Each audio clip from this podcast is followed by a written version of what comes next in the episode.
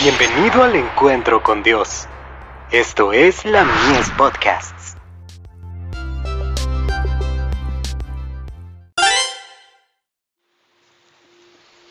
Recibiréis poder.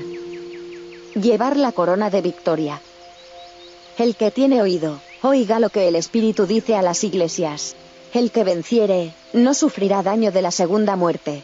Apocalipsis capítulo 2, verso 11.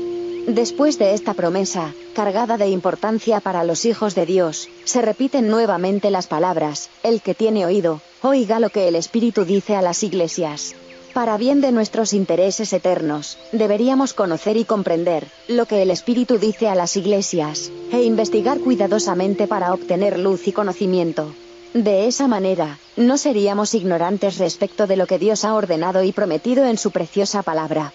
A nuestro alrededor hay gente que podemos ayudar a salvar o perder, y con el mayor fervor, deberíamos preguntarnos, ¿qué haré para obtener la vida eterna y ayudar a otros a conseguirla? En el mejor de los casos, la vida es corta, y es necesario que vivamos esta corta vida, en armonía con la ley de Dios, que es la ley del universo. Debemos tener oídos para oír, y corazones para comprender lo que el Espíritu dice a las iglesias. Los ángeles de Dios no alcanzan un conocimiento más elevado que el saber la voluntad de Dios, y su mayor deleite es cumplir la perfecta voluntad del Padre Celestial. El hombre caído tiene el privilegio de llegar a ser inteligente, conocedor, respecto de la voluntad de Dios.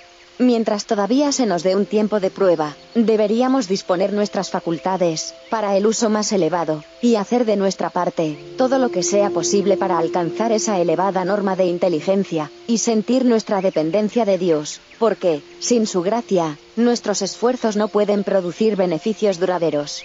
Mediante la gracia de Cristo, somos vencedores. Por los méritos de su sangre, hemos de formar parte del grupo de aquellos, cuyos nombres no serán borrados del libro de la vida.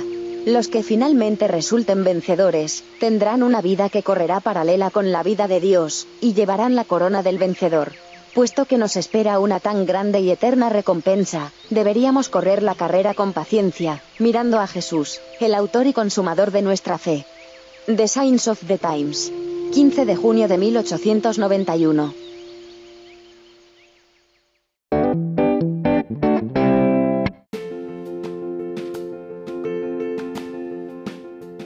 Visítanos en www.ministeriolamies.org para más contenido. Dios te bendiga.